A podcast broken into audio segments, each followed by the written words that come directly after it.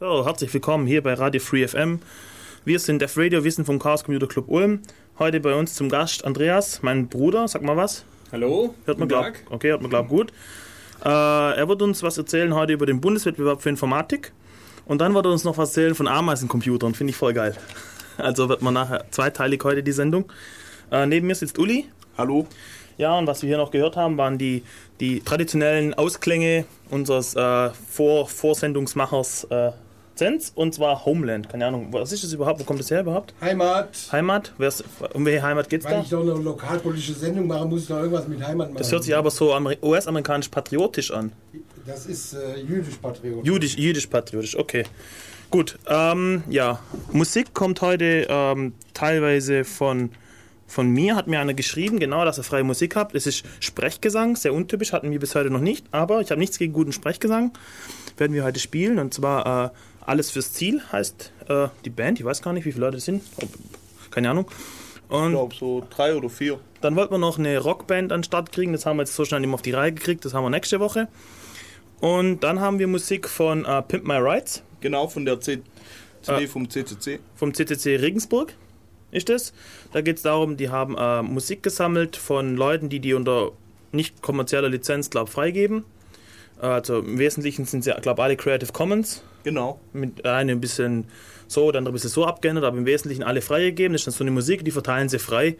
Und die wollen damit ein bisschen was gegen diesen GEMA-Wahn, die- gegen diesen Urheberrechts und überhaupt diesen ganzen FUDA, diesen äh, äh, Intellectual, Intellectual Property Blödsinn, äh, ein bisschen was dagegen tun. Und da haben wir Musik auch rausgezogen. Und da machen wir jetzt erstmal Musik rein hier. Ich hoffe, ich kriege hier alles auf die Reihe. Und dann, äh, ja, mit meinem fetten Nokia 770, yeah! So, zack. Yeah, wir sind zurück hier. Das war eine Punktlandung. So, gerade war ich noch am Fenster beschäftigt. Also, ähm, genau. Der Bundeswettbewerb, also Chaos Computer Club Ulm, äh, www.defradio.de findet ihr Informationen über uns. Es gibt einen Livestream, könnt ihr euch äh, reinklicken. Yeah. Ähm, es gibt einen ein, ein, ein, ein, Cha- ein Channel, Genau, Irk-Channel. Äh, Def Radio auf irk.in-ulm.de. BN-Ulm ist das gleiche? Ja, ist gleich. Okay, also Bisher noch. In, okay, also in IN-Ulm, also Ja, wie in Ul- Ulm quasi so. Genau, oder Da sind wir ja auch, gell, in Ulm. Ja, wir machen schließlich hier Sendung. Genau. Äh, ja, Andreas, mein Bruder, obwohl er Hochdeutsch spricht, trotzdem mein Bruder. Ja, wir haben ihn vorher einer Schwäbisch-Session unterzogen, dass er hier auch. Kompatibel ist. Genau. Gut, okay, aber vielleicht hebt es ja mal hier das Sendungsniveau. Okay, ähm, genau, www.defradio.de findet ihr alle Informationen über uns, wie ihr in den Chat kommt und so weiter und so Ihr weiter. könnt uns auch anrufen. Die Telefonnummer ist die äh, So. 0731 938 6299. Genau, landet hier direkt im Studio. Und wir Könnt ihr- nehmen euch auf jeden Fall rein. Ja, wir nehmen jeden. Genau. Weil wir haben es dringend nötig. Hier rufen wenig Leute an. Wir haben mal wieder ein VoIP-Setup am Laufen. Dieses Mal noch cooler als sonst. Äh, Magst du mal erklären, Uli? nein, das wird peinlich. Also es könnte sein, die Latenz geht ein bisschen hoch, weil es wird ein paar Mal im Kreis gedreht, bevor sie ankommt. Probiert's einfach mal aus. Die SIP-Nummer könnt ihr im Channel der Genau. Radio Channels lesen, die wir jetzt hier vorlesen, ergibt keinen Sinn. Die hat, glaube 20 Stellen oder so. Genau. Und Jens, wenn du uns schon zuhörst, ruf an. Genau, er hat's versprochen. So, er ist unser Beta-Tester für VoIP. Ich weiß gar nicht, ob er Vibe hat. Jetzt hat er's. Hoffen wir's. So. Äh, gut, bevor wir hier anfangen, äh, noch, noch kurz ein Hinweis nochmal zu den Wahlmaschinen. Die Petition, die Online-Petition geht in die letzte Runde. Nächste Woche, glaube ich, irgendwann läuft sie aus. Auf jeden Fall ist heute die letzte Sendung vor, vor äh, äh, Zeichnungsschluss. Ich glaube, Zeichnungsschluss ist oh, in zwei Tagen. Also, ja. Also jetzt nochmal, wer noch nicht unterschrieben hat, fett, geht auf www.ccc.de, dort findet ihr, werdet ihr zugeschissen mit Informationen zu, zu Wahlcomputern. Wahlcomputer haben wir schon mal angerissen, das Problem, eine demokratische Wahl verliert an Transparenz. Ähm, man kann nicht mehr nachvollziehen im Nachhinein, äh, ob jetzt korrekt gezählt wurde. Man muss dem Computerprogramm vertrauen, man muss der Regierung vertrauen, dass das Computerprogramm korrekt geprüft wurde. Und einer Regierung bei einer Wahl zu trauen, ist schon mal eine sehr schlechte Idee. Ihr könnt auch einfach anfangen, uns beide zu vertrauen und wir verkünden das Ergebnis für komplett Ja. Deutschland. Das Können wir auch machen. Ja, gerne, ja. Wen würdest du dann nehmen? gern. Äh, Okay, das lassen wir jetzt. Genau, wir sind ja nicht, doch sind wir eigentlich. Ähm, wo war ich? Ja, genau. Wahlcomputer, lest euch durch. www.ccc.de, ein sehr kritisches Thema, ein großes Problem für unsere Demokratie. Und ich will nicht sagen, müssen in zehn Jahren, Leute, ich hab's euch doch gesagt, also deswegen jetzt unterschreiben. Diese Petition hat schon über 40.000 Es werden, glaube ich, nur noch so 8000 Stimmen. Unterschriften. Wir müssen unbedingt über die 50 drüber kommen. Deswegen haut jeden an, euren Opa, egal, das gilt auch. Ihr zeigt, ihm, ihr zeigt ihm, wie er ins Netz kommt, wie er klicken muss. Hauptsache Unterschrift. Genau. Übrigens, das Lustige ist, ähm, ein bisschen ironisch finde ich, also man demonstriert gegen ein nicht transparentes System, die Wahlcomputer, und verwendet dafür ein nicht transparentes System, nämlich die Petition, die Online-Petition. Ja, und da gab es ja auch schon. Da gab es technische Probleme. Erstens, Und dann gab es den Verdacht, dass irgendwie Stimmen unter den Tisch, ge Tisch gefallen sind. Es hat jemand beim CCC hat sich beschwert, er hat sich eingetragen und dann wurden seine und die Stimme seiner Frau wurden nicht gezählt. Also beziehungsweise nicht mehr aufgelistet. ja, Also sehr komisch, was da abläuft. Huhu. Ich sage ja nur so viel. Diese, dieser, dieser super duper äh, Datenbank, die ja, weil Deutschland so IT-technisch vorne dran ist, im Ausland laufen muss, ähm, hat bei 20.000 Unterschriften abgekackt. Und das Viel, ist natürlich, ja. ähm, 20.000 ist ja viel, ja. Für Ja. heutige Computer ist das viel. ja, Ähm, und deswegen hat man dann teilweise eine Ersatzpetition gehabt und eine Riesenkatastrophe, aber trotzdem drauf, immer drauf, diese Wahlmaschinen müssen weg. So, haben wir das. Also, ähm, zum Bundeswettbewerb für Informatik. Hallo Andreas, erstmal halt und muss ihn wieder hochnehmen. Hier ist. Sag mal was. Hallo zusammen. Hört sich gut an. So. Ah, wenn das nicht eine Radiostimme ist, also. total sexy. Ja, Ruf mich an. 0731 938 6299. so Boli. Okay, der Bundeswettbewerb für Informatik. Ah, was ist das überhaupt? Was geht's denn da? Also das ist ein Wettbewerb, der wird ausgerichtet von der Gesellschaft für Informatik und dem Fraunhofer Institut. Und dort werden Aufgaben gestellt und die richten sich vornehmlich an Schüler. Man muss unter 21 sein. Und ähm, man bearbeitet die Aufgaben, fünf Stück, sendet die ein und kommt dann so rundenweise weiter. Das läuft ein ganzes Jahr lang. So, jetzt hast du mal einen K-Schlag gemacht und ich habe keine Fragen mehr. Nee, das müssen wir jetzt im Einzelnen nochmal durchgehen. Ähm, was ich heute erst vor, äh, bemerkt habe, äh, der Herr legendäre Uwe Schöning, ja, hier in Uni Ulm, theoretische Informatik, ist der Vorsitzende von, von ähm, der die Prüfungen macht. Also die Aufgaben sich. Der die Aufgaben stellt. Ja, Beirat. ich wusste doch, die kommen mir bekannt vor. ja, wenn das gewusst hätte, vielleicht hätten wir auch ihn heute dazu eingeladen, aber wie immer ist die Recherche im Vorfeld ein bisschen dürftig gewesen. Also Naja, ich habe das vorher vor einer Stunde mitgenommen. Genau. Die Recherche erfolgt eine Stunde vor Sendung. Ja, nur weil der Herr Schöning so unflexibel ist, haben wir ihn jetzt hier nicht als Gast. So muss man sehen. Okay, ja, wer kann mitmachen? Du hast schon angesprochen, es richtet sich an Schüler, also es geht um Nachwuchsförderung, oder? Kann man schon so sagen? Ja, man möchte die jungen Leute, eben die Schüler an Informatik interessieren. Genau. Weil in der Schule ist es auch ziemlich dürftig. Also ich weiß nicht, wie es mittlerweile ist. Vielleicht kann da mittlerweile äh, einer aus der neueren Generation hier was erzählen. Aber als ich noch in der Schule war, war es sehr, sehr mager mit Informatik. Da war gerade mal mein Physiklehrer, der hat da ein bisschen so, sich das so zugeeignet und hat noch so ein bisschen was erzählt. Allerdings war er ziemlich cool drauf. Er hat oft gesagt, ich habe keine Ahnung, komm, guck mal zusammen nach. Das war nicht ziemlich geil an ihm. Andere machen dann, ähm, äh, wie heißt das komische Frontpage mit PHP und MySQL. Aber das ist ja dann eher so Hat er mir ganz stolz, das ist für ihn Internet. Ah, okay. Ja, so hat er es auch gelehrt, also furchtbar echt. Aber immerhin schon Datenbanken. Ja, nein, mein, nein, nicht Datenbank, MySQL. Ja, Pseudo-Datenbanken. Ja. Ähm, okay. Äh, wie läuft das? Muss da, der, der Schüler, was muss der machen? Darf der das, muss er das alleine machen? Kann er Teams bilden oder darf er seinen Lehrer fragen oder so? Also in der ersten Runde darf man noch als Gruppe teilnehmen. Also man kann sich dann da zusammentun und zusammen die Aufgaben bearbeiten. Und wenn man dann erfolgreich ist, kann man in, macht man in der zweiten und in der dritten Runde mit. Ab der zweiten Runde allerdings dann nur noch einzeln. Okay. Das dann, okay. Also am ersten Mal so grob filtern so. Ja, man möchte eben, dass die Leute sich da das erstmal zutrauen und dann können die das auch ruhig in der Gruppe machen. Aber ab der zweiten Runde, das sind dann die Aufgaben ein bisschen schwerer auch, möchte man, dass die das einzeln bearbeiten. Okay, äh, du hast schon mehrere Runden gesprochen. Also drei Runden gibt's. Genau. Die erste Runde wird ausgeschrieben in der Schule oder? Genau, da bekommen die Informatiklehrer oder die Schulen, die eine Oberstufe haben, bekommen dann Material, Material zugeschickt, ähm, wo dann eben die Aufgaben aufgelistet sind. Also bei uns zum Beispiel in der Schule hing dann ein großes Plakat, da bin ich dann auch erstmal zum Bundeswettbewerb Informatik gekommen. Wie alt warst du damals? Das weiß ich nicht mehr, das war beim 15., das war dann vor 10 Jahren, da war ich dann 17 17. oder Und 16. würdest ja. du sagen, dass das dass für dich persönlich das mitentscheidend war, dass du danach in die Richtung Informatik gegangen bist? Ich hatte schon vorher eine Affinität zur Informatik, sonst hätte ich mir das wahrscheinlich nicht zugetraut. Affinität heißt Zuneigung. Ja. Ähm, Also ich Ja, habe schon das vorher. Niveau hier steigt also. ja, ich mag, deswegen muss ich es wieder runterziehen. ja? Also ich hatte schon zu Hause einen Rechner und da schon rumgespielt, Quick Basic programmiert und ein bisschen C gemacht schon. Auch zusammen mit dir, Alex. Und ähm, erst dadurch, dass ich eben schon ein bisschen Ahnung hatte, habe ich mir das dann erst zugetraut. Wie sind die Aufgaben? Sind die schwer? Also die in der ersten erste Runde? Runde finde ich jetzt nicht so besonders schwer, aber es ist auch nicht ähm, einfach. Also ein Anfänger, bekommt er das hin? Ja. Ich also wenn er schon. jetzt denkt, oh, mach ich mal, was ist überhaupt Informatik? Also es ist im aktuellen, in der ersten Runde, die ist jetzt gerade vorbei. Also der einzelne Schluss war jetzt schon. Heute wird auch korrigiert in Bonn. In der ersten Runde war jetzt zum Beispiel eine Aufgabe drin von einem Roboter, der sich anziehen möchte und bekommt eben eine Liste von Kleidungsstücke und eine Reihenfolge. Also er muss zum Beispiel die Unterhose vor der Hose anziehen. Und Aufgabe war es, ein Programm zu schreiben, das alle möglichen Anziehkombinationen ausgibt. Mhm. Okay, dass wir mal so eine Vorstellung haben. Genau. Klingt Ja. einfach, aber doch nicht so einfach, wenn man erst anfängt. ja. Okay. Äh, ja, wir haben, ähm, wie läuft denn das überhaupt? Ähm, Mit was muss er das programmieren oder so? Oder der Schüler jetzt? Von der Programmiersprache sind wir relativ frei. Also da wird Assemblo. Alles außer Assembler.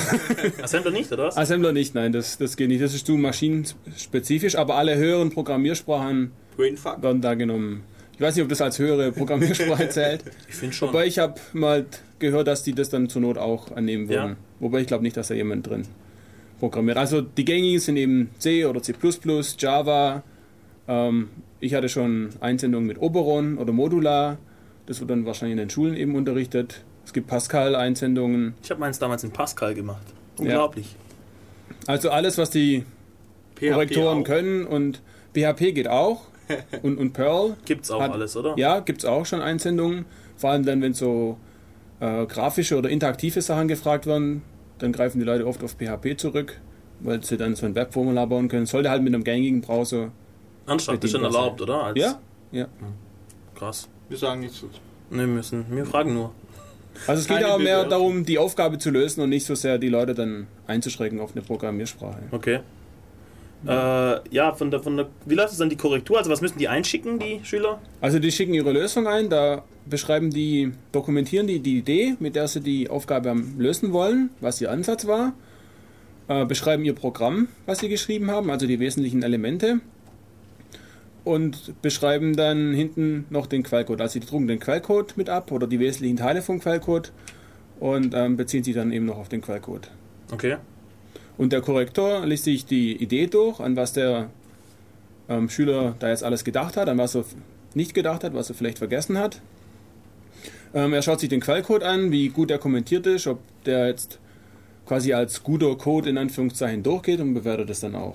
Und dann gibt es so ein Blatt, wo dann so verschiedene Punkte draufstehen. Das geht mal als Korrektor dann durch, ob die wesentlichen Elemente erfasst sind und vergibt dann Punkte. Also Plus- und Minuspunkte.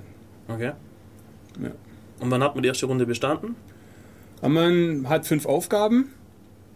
Von den äh, fünf Aufgaben sollte man, äh, werden die drei besten bewertet und von den drei besten sollte man zwölf Punkte schaffen. Und für jede Aufgabe kann man fünf Punkte schaffen. Also doch ziemlich hoch, die Hürde 12 aus 15. Ja, aber es, man hat ja auch fünf Aufgaben zur Auswahl. Also viele machen dann alle Aufgaben und dann werden eben die besten davon bewertet. Also was mich nur interessieren würde, wenn ich mir jetzt vorstelle, der Uli würde korrigieren, Das ist ja voll das Desaster für euch. also wenn da äh, etwas in der falschen Sprache daherkommt, gibt es gleich mal fett Psst, Minuspunkt. Ja, also kann es sein, wenn du Pech hast und den Korrektor erwischt, der jetzt hier aus unverständlichen Gründen voll der PHP-Gegner ist, dass der dich dann irgendwie anders bewertet, schlechter bewertet oder so. Eigentlich nicht. Also es kann natürlich schon sein, dass wenn einer eine, eine Programmiersprache nicht so gut kann oder nicht so gut mag, dass irgendwie persönliche Meinungen mit einfließen, aber eigentlich nicht. Man hat diesen Korrekturbogen, da wird dann nicht gefragt, was eine Programmiersprache ist, sondern ist dies und dieser Aspekt von der Aufgabe bearbeitet worden. Außerdem sind es ja nicht nur dann die Korrektoren, sondern da ist noch Wolfgang Pohl dabei, dass sich dann halt die ganzen Korrekturen noch nochmals anschaut und nochmal drüber geht und solche Sachen dann eventuell dann nachkorrigiert. Ah, okay.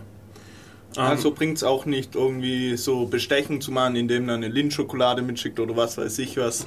Äh, Die Einsendungen gehen ans Sekretariat, also wenn, dann besticht man dann die Sekretärin. Wir Ah, bekommen okay. nur noch die Ausdrucke zu Ordnern. hm, haben die haben mal alles gedacht.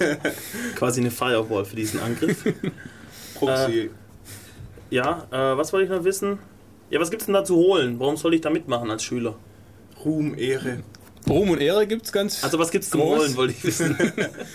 Ähm, wenn man die erste Runde geschafft hat, dann kommt man zur zweiten Runde, die wird auch noch zu Hause bearbeitet. Und wenn man die zweite Runde schafft, wird man eingeladen zu einer Art Kolloquium.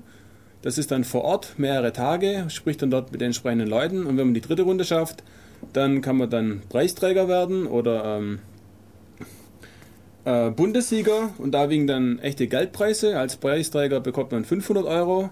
Als Bundessieger bekommt man 750 Euro und interessant, wenn man danach studieren möchte, man wird dann in der Regel ohne weitere Formalitäten in die Studienstiftung aufgenommen, die dann ein, ein Stipendium gibt fürs Hochschulstudium. Also in die deutsche Studienstiftung oder die Studienstiftung des deutschen Volkes.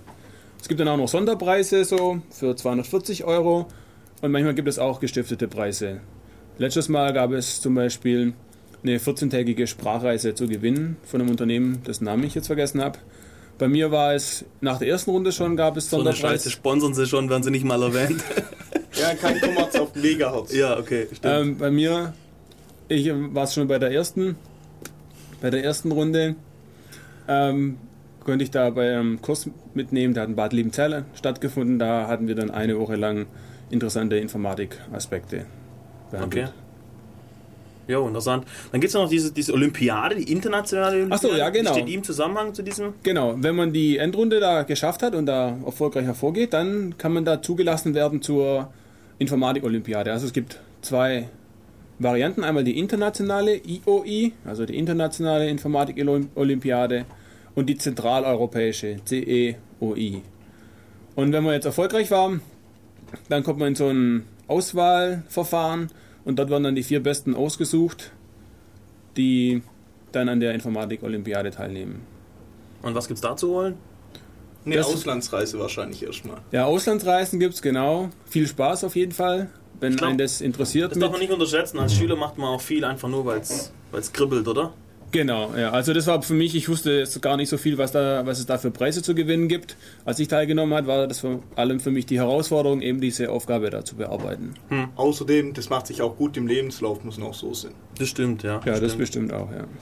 Okay, machen wir ein bisschen Musik hier. Dann werden wir noch ein bisschen drüber sprechen, na, wie so korrigiert wird und so. Vielleicht ein, zwei ähm, Anekdoten. Anekdoten oder so. Dann vielleicht eine Aufgabe aus der Endrunde, dass wir da mal so ein bisschen sehen, wo da die Schwierigkeitsstufe hängt. Wäre mal interessant. Und danach geht es endlich um Ameisencomputer. Er versucht das Thema BWN 4 Grad abzuhandeln lassen dann zum Thema Nein, Ameisen. wenn man ungefähr halb, ungefähr halb, halb so. Äh, ich finde es ziemlich geil. Also es geht um Organic Computing. Und da wird man nachher was dazu sagen. Hört sich ziemlich geil an, finde ich. So, machen wir noch Musik rein. Äh, ja, wie gesagt, immer noch Pimp My Rides und AFZ. Wenn ihr freie Musik habt, geh mal frei. Wenn ihr Kumpels habt, die, wo ihr denkt, hey, die machen gute Musik, die sollten wir mal hier promoten. Ab damit, Mail zu uns. Nicht die, nicht die Musik im Attachment bitte. Mail, wo man es runterladen kann oder so. Oder Wir Kontakt. geben euch notfalls auch einen Account auf dem FTP. Ein FTP-Account, Kemales, genau. Wir sind da sehr flexibel. Jo. Äh, und genau, ab dafür, wir brauchen nur das Okay, dass wir das hier verwerten dürfen und das war's. Und wir machen dafür Werbung und kommt der Link auf die Homepage und ich finde, das ist ein fairer Deal. Jetzt haben wir nochmal Mucki rein und tschüss, bis nachher. Äh, blub, wo ist das hier? So, willkommen hier zurück bei Radio Free FM. Wir sind Def Radio, wir sind vom Chaos Computer Club Ulm und ein Nachteil hat dieses fette Nokia hier schon, man muss mit diesem blöden Stift einmal rumklicken. Du kannst auch mit deiner Hand Fettflecke drauf hinterlassen. ja, dem mit meinen Wurstfingern auf das Ding. Ja, ich habe einen kleinen Finger, soll ich es damit Dann hätte ich einen Zufallsgenerator, aber kein. Naja, nächstes Mal gibt es wieder eine CD, glaub. So, wir sind hier zurück. Es geht hier immer noch um den Bundeswettbewerb für Informatik. Mein Bruder Andreas ist immer noch da und äh, ich habe noch gar nicht erzählt, warum der überhaupt was dazu sagen kann zu dem Thema. Ähm, also eigentlich habe ich ihn dazu genötigt. Nein, Spaß beiseite. Doch. Ähm, du bist ruhig. Ähm, Jetzt nötigt Blub, er mich Du hast schon. schon mitgemacht ein paar Mal, oder? Ja, also ich habe beim 15. Moment, du bist ein bisschen leise. Jetzt nochmal. Ich habe beim 15. Wettbewerb mitgemacht, also da angefangen. Da war ich dann in der zweiten Runde, also bin ich zur zweiten Runde gekommen und dann habe ich noch am 16. mitgemacht. Und dann war erstmal Pause für mich. Und dann während dem Studium, ein, ein Studienkollege von mir, der ist dort sehr engagiert, der war auch schon in der Endrunde und hat auch bei Olympiaden mitgemacht. Der hat mich dann darauf angesprochen, die hatten damals Korrektoren gesucht und hat gemeint, ob ich denn nicht Interesse hätte, da mitzumachen. Ja, dann habe ich gedacht, ja gut, schau dir das mal an. Bin ich da mitgefahren, das ist dann immer in Bonn. Wie jetzt auch dieses Wochenende. Daher der aktuelle Anlass. Und habe ich bei der Korrektur mitgemacht, hat mir Spaß gemacht und seitdem mache ich mehr oder weniger regelmäßig mit. Okay. Ja, korrekt. Magst du mal so ein bisschen erzählen, wie es um, uns, wie es um unsere Jugend steht? Schlimm. Informationstechnisch. Ja. Also was Ähm, kommt da? Kommt da viel Müll oder kommt da schon. Nein, nein, also Müll ist ganz, ganz wenig, eigentlich fast gar nicht. Die meisten Leute haben echt ähm, richtig gute Abgaben. Also Okay. man, manchmal sind auch Sachen dabei, wo ich sage, wow, dass derjenige das gemacht hat, fand ich dann schon beeindruckend. Wie könnt ihr überprüfen, ob, ob der Hilfsmittel oder so, seinen großen Bruder oder sein Lehrer oder bla, könnt ihr gar nicht, oder? Nee, natürlich nicht. Also die machen eine Abgabe, wir schauen uns das an und bewerten dann die Abgabe. Richtig drauf ankommen tut es dann, wenn er wirklich so weit kommt, dann in der Endrunde, wo er dann selber vor Ort dort sein muss. Aber ähm, bisher habe ich noch nichts gehört, dass es da Probleme gäbe. Da fällt mir einer ein, wir warten, das ist irgendein Kumpel bei so einem Coding-Contest, wo wir gleich noch genau die, die, die klären, was der Unterschied zu Coding-Contest ist. Hat machen wir eine Sendung dazu, äh, zu Programmierwettbewerben. Äh, irgendein Kumpel von mir hat erzählt, er selber ist rausgeflogen und dann hat er im Namen einer Freundin weitergemacht und ist, dann ist sie in die Endrunde eingeladen worden, ist aber völlig blank. Weil irgendwie mussten sie dann irgendwie sich was einfallen lassen. Sie war dann krank oder so. Ich weiß nicht genau, was sie gemacht haben, muss ich mal nachfragen. Hat sich verkleidet, irgendwie so wie in einer schlechten Komödie. Genau. Äh, blub, genau, äh, Inf- äh, Coding-Contests. Ja, es ist ja Was ist der Unterschied zum Co zu einem klassischen Coding-Contest wie jetzt ACM oder SPOI oder was wir alles schon hatten? Ja, bei der ACM zum Beispiel ähm, ist man vor Ort, hat dann einen Rechner, bekommt einen Rechner gestellt, bekommt dann dort vor Ort erstmal die Aufgaben und die muss man dann innerhalb einer gewissen Zeit lösen. Also da geht es dann auch um, wird auch die Zeit gemessen, wird die Zeit mitbewertet. Beim Bundeswettbewerb Informatik kann man die Aufgaben in Ruhe zu Hause bearbeiten, auch dann im Netz recherchieren, wenn einem irgendwie nichts Großartiges dazu einfällt und gibt die dann in Papierform ab. Also ist schon mal der, das Umfeld, in, des, in dem das Programmieren stattfindet, ist ein, ist ein ganz anderes. Stressfreier. Genau, stressfrei. Man kann das in Ruhe zu Hause machen. Dagegen Okay. beim Content-Konzept steht, steht man da unter Druck. Und ein anderer Unterschied, ein relativ großer finde ich, ist, dass beim Bundeswettbewerb werden auch so theoretische Aufgaben gestellt. Nicht immer, aber dann doch auch. Jetzt zum Beispiel, Schöning lässt grüßen. Jetzt zum Beispiel in der aktuellen, ähm, bei der Aufgabe 4, geht es um eine- ein Supermarktkassensystem. Dort ist eigentlich nur vorgegeben, was das System können muss. Eben so einen Kassenbon ausstellen. Dann will der Geschäftsführer irgendwelche Statistiken gerne haben. Und man soll dann beschreiben, wie so ein System dann aufgebaut wird und wie man dann bestimmte Abfragen an das System macht und wie man das dann gestalten würde. Da ist eigentlich gar kein Programm gefragt. Da kommt dann also nur Text dann beim Korrektor an. Okay. Nervt es sowas zu korrigieren? Nerven? Nö. Also die Korrektur macht Spaß.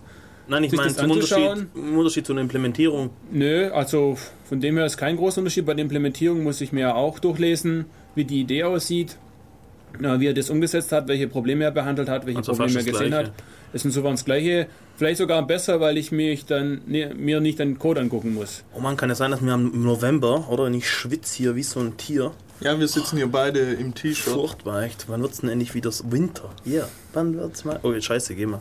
Ähm, wo waren wir? Genau. Äh, was ich mich fragen wollte noch, welche Motivation hast du als Korrekteur zu arbeiten?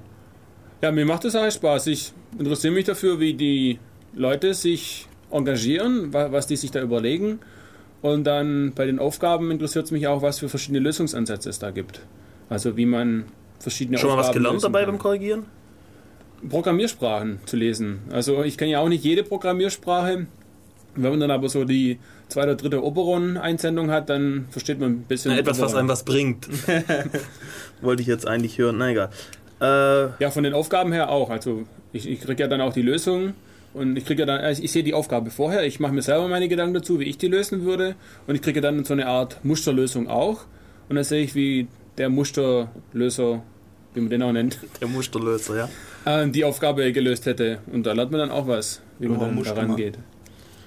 Uli hatte noch ein paar äh, hab- kuriose Dinge, die können nur von Uli kommen, diese Fragen.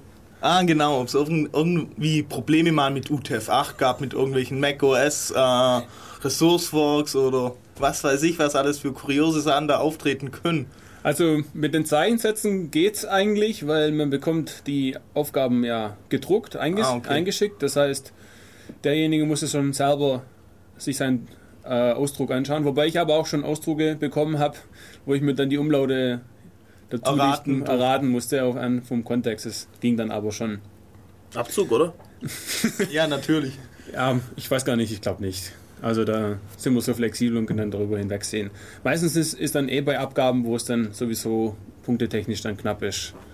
Also die haben dann halt eine oder zwei Aufgaben bearbeitet und was ganz oft der Fall ist, was bei mir auch immer der Fall war, man muss ja den Einsendeschluss einhalten, da gilt dann der Post. Und dann sieht man dann oft in so Dokus drin, ja, ich würde jetzt gerne noch mehr dazu schreiben, aber die Zeit reicht nicht, es ist 10 vor 5, mein Postamt macht zu, ich muss jetzt los.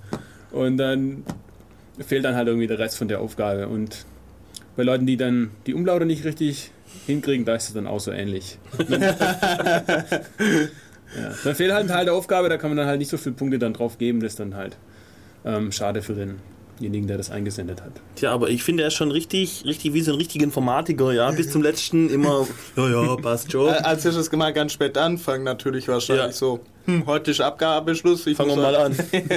Ja, das, wird, das wird nicht reichen, denke ich. Das ist ein, da ist der Aufwand dann schon höher, als das mal geschwind. Also selbst wenn man, ich glaube, wenn man gut Informatik kann, schafft man das nicht an einem Tag, da die Aufgaben runterzukochen. Yeah, Anrufer, Ja, unglaublich. ja, So, wie geht es jetzt? Einfach draufdrücken. Moment. Drück, Oh, da, oder? Ja, und, und hochziehen, hochziehen. oder? So, hallo, bei Radio Free FM, bei Def Radio, wer ist da? Ja, hier ist Jens, ich muss ja anrufen. Ich höre jetzt leider Ah, nicht. Jens, also, der Jens ist es. Ah, okay. Uli hat keinen Uli hat keinen Kopf, du musst mit mir Vorlieb nehmen. Aber du kennst mich auch noch von früher. Ich, ich kenne dich auch noch, ja. Und, wie geht's? Mir geht's gut, ja. Ja. Ich muss auch eine Frage zum Thema stellen. Ja, mach oder? mal. Ich habe äh, tatsächlich hatte ich auch mal diese äh, Aufgabenzettel so in der Hand, habe es aber nie abgegeben. Aber es hätte sich ja nicht geschadet. Warum hast du nicht abgegeben? Ähm, äh, ich weiß gar nicht, mir erschienen, die Aufgaben sind auch dann so ein bisschen so aufs Alter äh, gemacht, oder? Es waren so, die waren so ein bisschen auch so ein bisschen arg, äh, ich weiß gar nicht so, schon ein bisschen kindlich. Wie alt warst du damals? Ähm, ich glaube 16 oder 17. Okay, dann hast du dich zu reif gefühlt für diese Aufgabe. na, das ist ja so, er, ist ja, er hat ja auch diese Aufgabe mit dem Roboter anziehen da gerade erzählt Ich glaube, und das ist, das ist schon so ein bisschen äh, eigenartig. Okay. Aber ja, ansonsten war das, wäre das sicher gut gewesen, aber Du naja. meinst für dich und deine persönliche Entwicklung. Ja, für meine persönliche Entwicklung wäre das großartig gewesen. Was findest du an der Roboteraufgabe eigenartig? Na, ich finde die so, also, ja, ich, vielleicht mag ich das nicht, wenn man so über so Roboter anziehen oder so. Es ist irgendwie, äh, keine Ahnung, finde es nicht merkwürdig. Das ist so, wie wenn du mit deinen Eltern über Sexualität sprichst, oder? So So, ähnlich. so ähnlich, ja. Seltene, seltene Gespräche ergeben sich, aber wenn das, ja, dann wäre das genauso, ja. So ungefähr. Ich verstehe, rufst du eigentlich über Festnet oder, Festnet oder über VoIP an? Nee, ich habe ja gar keinen Wolf, aber das können wir nächste, Wo- übernächste Woche mal. Da habe ich Okay. mal hier, hier was zu tun. Okay. Da freut ihr euch dann. Ja, und seitdem bist du nie mehr in Berührung gekommen mit dem Bundeswettbewerb. Wo warst du damals auf der Schule? Wo war das? Äh, in Berlin war das. Ähm, Okay. ja. Aber das, ich glaube, es hängt in so ziemlich jeder Schule aus, habe ich so das Gefühl. Oder Ja. ist es nur bei den Guten? Ich weiß gar nicht. Nee, eigentlich so ziemlich jede Schule. Ja, das ist doch. Ähm, oh, achso, hast du schon gesagt, wie viele Einsendungen es überhaupt insgesamt so gibt? Oh, das wär- weiß ich jetzt gar nicht so ganz genau. Es sind zahlreiche, wir sitzen das ganze Wochenende zum Korrigieren dort. Also es geht schon, Wie viele Korrekteure 100. seid ihr? Korrekteur sind immer so 20 bis 30, das, das schwankt immer ein bisschen. Und, und in, ein, also in einem Jahr sind 100 Einreichungen für die erste Runde. So, Ja, schätze ich- ich jetzt mal. Ja, ich, wobei das sind bestimmt mehr wie 100. Also wenn da 30 Leute zwei Tage lang korrigieren. Also die genauen Zahlen weiß ich nicht, es gibt auch so fortlaufende Nummern, aber Wer steht nicht, am Netz? nicht jede Nummer äh, entspricht dann einer Aufgabe, die dann eingesandt wird. Also ich denke schon, das sind so 100 bis 200 Einsendungen. Also ihr könnt mal gucken bei www.bwinf, Bundeswettbewerb für Informatik.de. Könnt ihr mal gucken. Und da gibt es auch, äh, glaube Aufgaben von früher oder sowas. ja, da gibt es auch jetzt zum Beispiel die zur ersten Runde und die ganzen Aufgaben von den vorherigen Runden. Jo. Äh, Jens, äh, magst du noch was sagen? Oder Nee. lassen wir ihn einfach drauf. Ähm, hast du einen Musikwunsch? Ähm, wahrscheinlich hast du den genau ich glaub, da, oder? Ja. Sag halt mal. Ähm, nee, du wirst ihn sicher erfüllen. Das ist ja kein Heavy Metal, ne? Also, doch, ich habe ich hab oder heute, Metal, da gibt es ja diese feinen Unterschiede, ne? ich hab heute Sprechgesang am Start. Ja, genau, mach Sprechgesang. Die sagen öfter F-Wörter wie mir Schwörter. Das geht überhaupt nicht. Das finde ich voll scheiße. Ja, dafür sagen wir öfters Ass. Das stimmt. Okay. Alright, also dann vielen Dank für deinen Anruf. Ja, keine Ursache. Okay, und tschüss. Tschüss. Yeah. Du musst schon noch. Ja, So, okay. Ja, cool. Ähm, ich hatte meinen ersten Anrufer. ja und er Nach hat, sein Vers 77 Sendungen. er hat sein Versprechen gehalten. Ja, unglaublich. Außerdem, es haben schon mehr Leute angerufen. Aber nicht bei mir, oder ich hab's Doch. versaut. Doch, schon bei dir. Wir waren schon öfters hier gemeinsam und dann. Hat aber noch nie so klappt alles so, oder? Also ja, aber wir Mhm. So. sind gut. Ja. Okay. Äh, können wir noch was sagen über den Bundeswettbewerb? Fällt uns noch irgendwas ein? Habt ihr noch Fragen im Chat? Mal gucken. Nö, keiner will was wissen. Alle warten auf die Ameisencomputer. Yeah. Okay, ähm, gibt's noch was zu sagen? Was meinst du? Eine Anekdote? Fällt irgendwas ein? Nö, jetzt so. Eine Aufgabe aus der zweiten Runde vielleicht, dass wir mal die Schwelle so. Ähm, es gab mal eine sehr interessante Aufgabe. Das war so eine Art Roboter, der bestand aus Würfeln. Und er konnte seine, also quasi wie so ein Rubiks Würfel, muss man sich jetzt vorstellen. Und er kann dann die einzelnen kleinen Würfel gegenseitig verschieben. Und man hat dann so eine Umgebung eingelesen bekommen, wo dann irgendwie ein Hügel war oder ein kleiner Graben.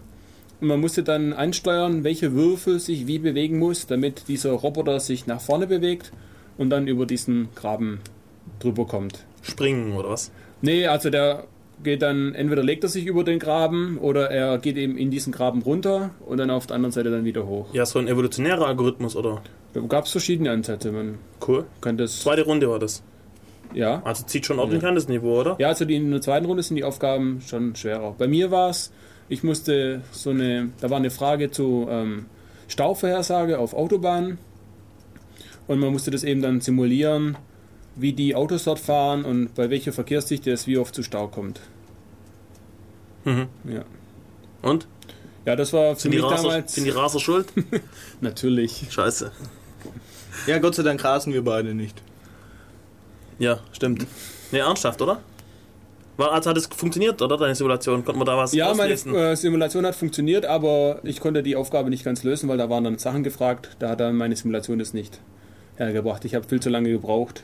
Ich habe das dummerweise ähm, eine grafische Simulation gemacht, also eine grafische Ausgabe. Das hat mich sehr viel Zeit gekostet und später habe ich dann mitbekommen, dass diese grafische Ausgabe gar nicht gefragt war. Und tatsächlich in der Aufgabe stand davon gar nichts drin. Man sollte es nur simulieren und dann entsprechende Ergebnisse ausgeben. Pech Tja, gehabt. blöd. Ja, nur eine Aufgabe gibt's oder was? Nein, es gibt drei Aufgaben. Ja, dann hast du auch versaut. Wie viel mussten wir denn überhaupt von den drei dann lösen? Ähm, von den dreien, das weiß ich jetzt gar nicht so mehr genau. Die Zweitkorrektur ist im Frühjahr, das ist jetzt schon über ein halbes Jahr her. Weiß jetzt nicht mehr, wie da die Punkteverteilung ist. Ähm, ich glaube, man muss auch so eine Mindestpunktzahl aus den drei Aufgaben schaffen. Alright. Gut, okay. Ähm, ja, dann machen wir mal nochmal Musik, oder? Und dann geht's im nächsten Teil um, um, um Ameisencomputer. Ich find's voll geil. Wirklich. Um äh, Aber Fehler. Ameisencomputer sagt man ja gar nicht. Na, ich sag, das ist eine Wortschöpfung von Ja, wie heißt es korrekt, dass na, jetzt auch die Zuhörer. Organic Computing. mir. Ja, also sowas wie Ameisen hat. Also es geht halt um fehlertolerante äh, Computersysteme und High Availability heißt das Stichwort, ja? So, okay. Dann machen wir nochmal Musik hier und sind gleich wieder da. Moment, schiebe hoch, zack und tschüss. So, herzlich willkommen hier zurück bei Radio Free FM. Wir sind Def Radio und ich muss mich vielmals entschuldigen, wem hier was aufgefallen ist. Ruft an, kriegt eine Grimmel-CD. Ähm, ja, wem es nicht aufgefallen ist, egal. So, äh, wir wollen jetzt hier anfangen mit dem zweiten Thema für heute. Also Bundeswettbewerb, für Informatik haben wir so durchgesprochen. Ich glaube nicht, dass es sich jetzt lohnt, da noch tiefgreifend irgendwie laber, laber. Machen wir mal irgendwas anderes. Also, äh, erzähl mal, was ist, oder was hast du mit Organic Computing überhaupt am Hut? Beziehungsweise, was ist überhaupt? Und was, was ist das überhaupt? Also, Und was hat der ganze Scheiß mit Ameisen zu tun? ähm, ich bin seit einem Jahr fertig mit meinem Studium der Informatik und seit einem Jahr promoviere ich und mein Promotionsthema ist im Projekt Organic Computing. Ähm, Organic Computing, da geht es darum, man geht davon aus, dass Jetzt habe ich das richtige Mikro gefunden. man geht, man geht davon aus, dass eben zukünftige Systeme noch viel leistungsfähiger sein werden als die heutigen Systeme. Links, Alter, links. Die Entschuldigung. Frage ist natürlich, welches links immer. Ja, aber nicht Mitte. Verdammt. Wird auch mit. Ach, egal. Ich bin ja extra gestern früher ins Bett. So. Also, fang nochmal an. Ja, du promovierst auf dem Thema und was, um was geht's da? Genau, das, ist, ähm, das gibt so ein Forschungsprojekt von der Deutschen Forschungsgemeinschaft Organic Computing. Und da geht es darum, man möchte damit ähm, komplexe Systeme und vor allem die noch komplexeren, die man für die Zukunft erwartet, äh, handhabbarer machen für Menschen. Okay. Und dazu möchte man, Hört sich mal nach einem Plan an.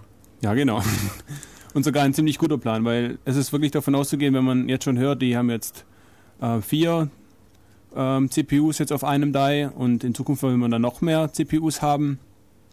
Und dementsprechend äh, größer ist die Anzahl der möglichen Interaktionen, desto größer ist auch die Anzahl der Möglichkeiten, die der Chip erfüllen kann.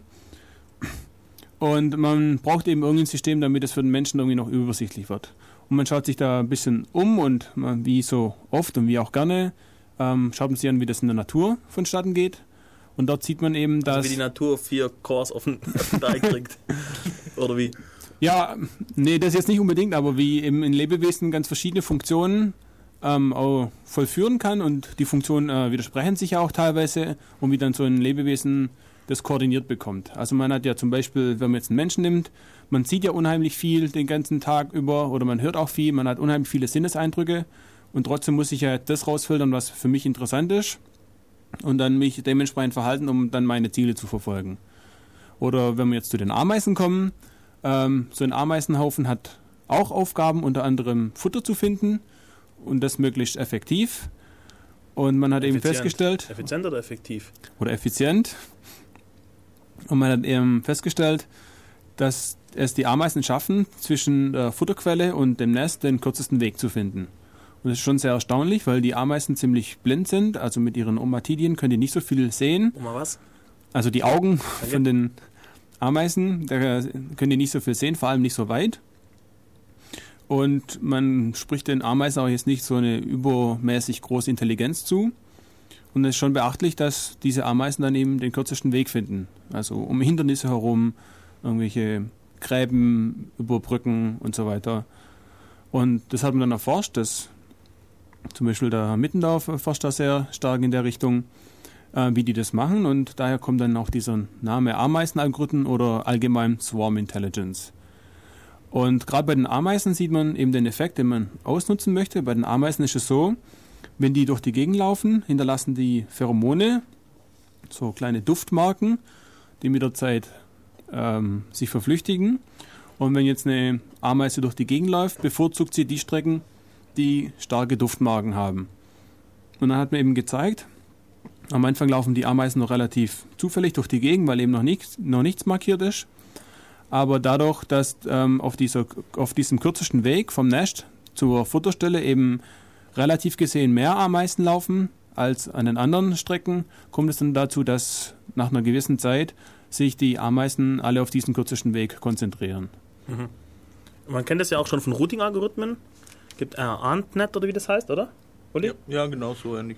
Äh, wo uns nach diesen Kriterien routen, also derjenige, der besser stinkt, der kriegt mein Paket.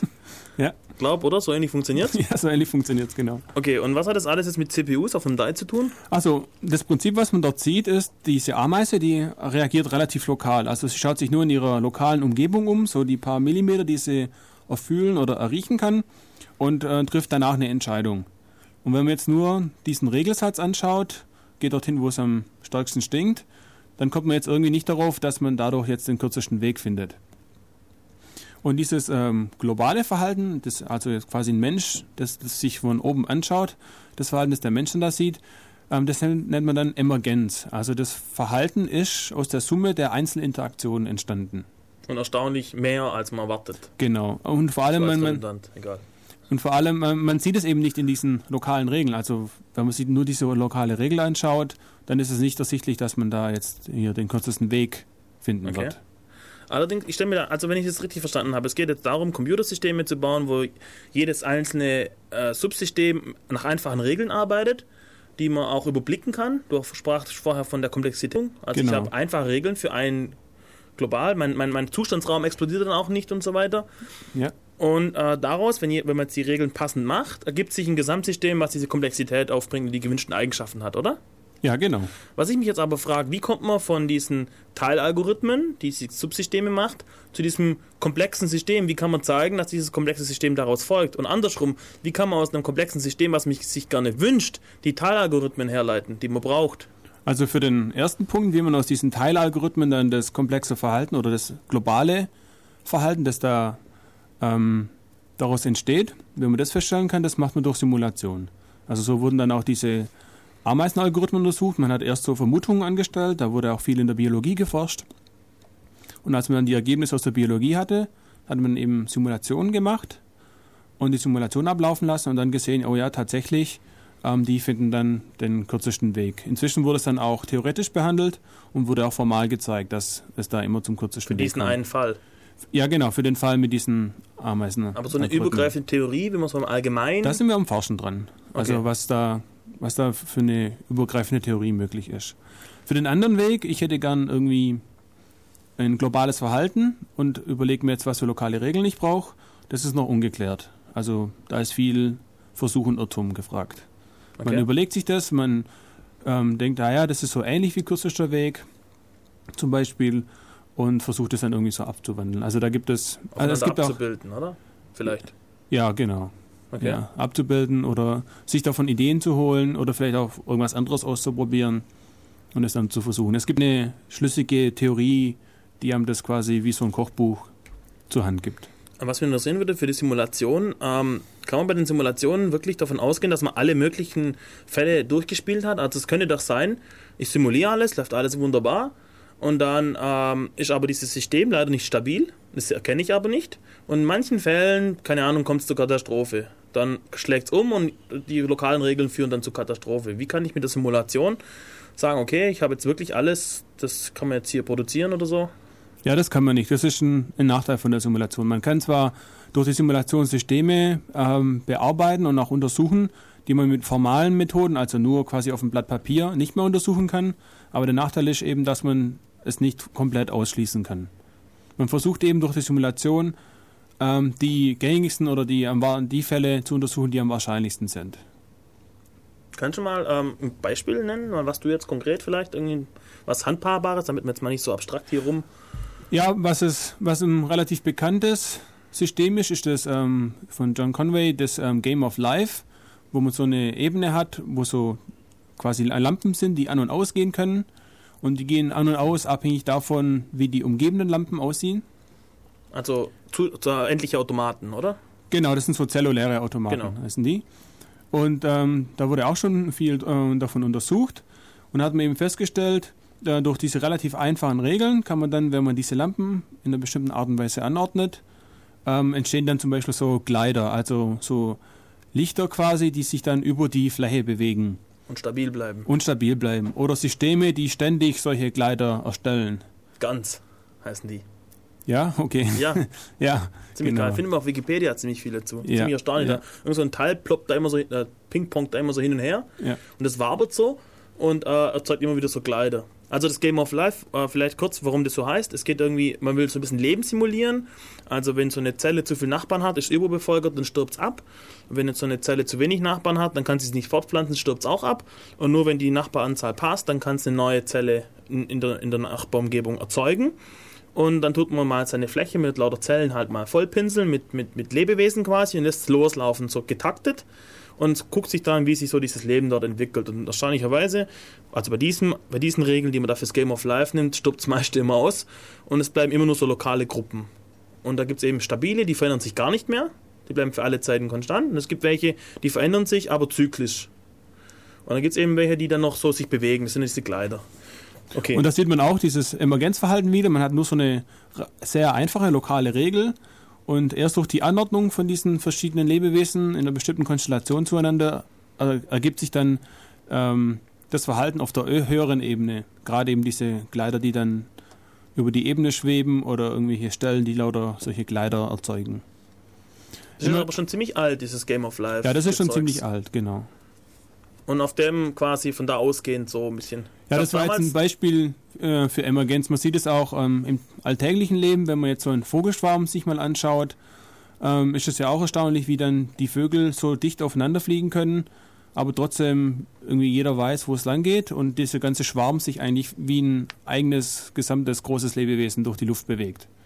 Und das hat man auch untersucht und eben auch so lokale Regeln gefunden. Bleibt möglichst bei deinen Nachbarn, aber nicht zu nah hat man dann gezeigt, dass sich dann aus diesen lokalen Regeln dieses Verhalten dann ergibt. Und für, also in meinem Promotionsthema ähm, beschäftige ich mich mit Chipsystemen.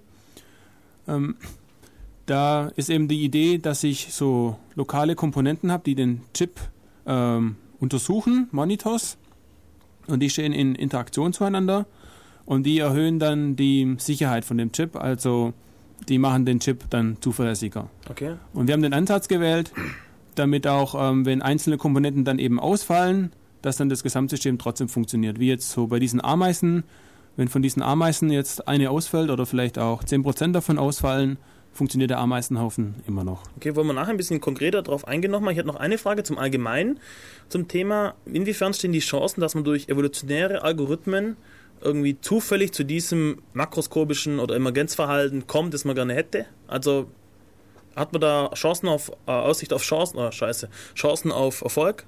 Aussicht auf Erfolg. Verdammt. Also es gibt ähm, die evolutionären Algorithmen oder auch die genetischen Algorithmen. Jetzt im Speziellen, die verwendet man auch, um so Regelsysteme aufzubauen. Also es gibt, ähm, wir untersuchen zurzeit einen speziellen Algorithmus, der heißt XCS. Ähm, der stammt von Learning Classifier Systems. Das sind so Systeme, die bestimmte Verhalten erlernen sollen. Und der XCS ist so eine spezielle Version davon.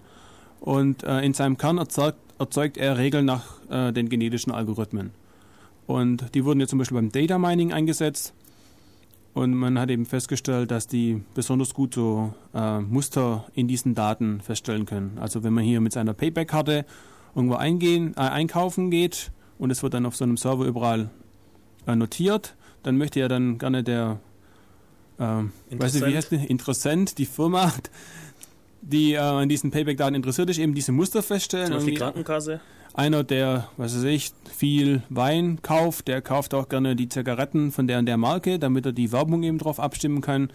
Und das Ziel ist jetzt aus diesem Datenwust eben diese interessanten Muster rauszufinden und dort kann man eben solche Algorithmen dann einsetzen. Was ich mich frage noch äh, zu diesen Gene äh, also Evolution evolutionären Algorithmen, also es geht ja darum, man hat einen Sack voll äh, Versuche und dann hat, nimmt man die besten, die am besten nach einer gewissen Bewertung eben am besten abgeschnitten hat und tut die wieder irgendwie kreuzen und tut dann im nächsten Schritt wieder gucken, wie verhalten die sich und so weiter. Also so wie sich Lebewesen quasi fortpflanzen, immer der Beste, was auch immer Beste heißt, äh, sich durchsetzt. Daher kommt ja die Idee, oder das ist die Idee.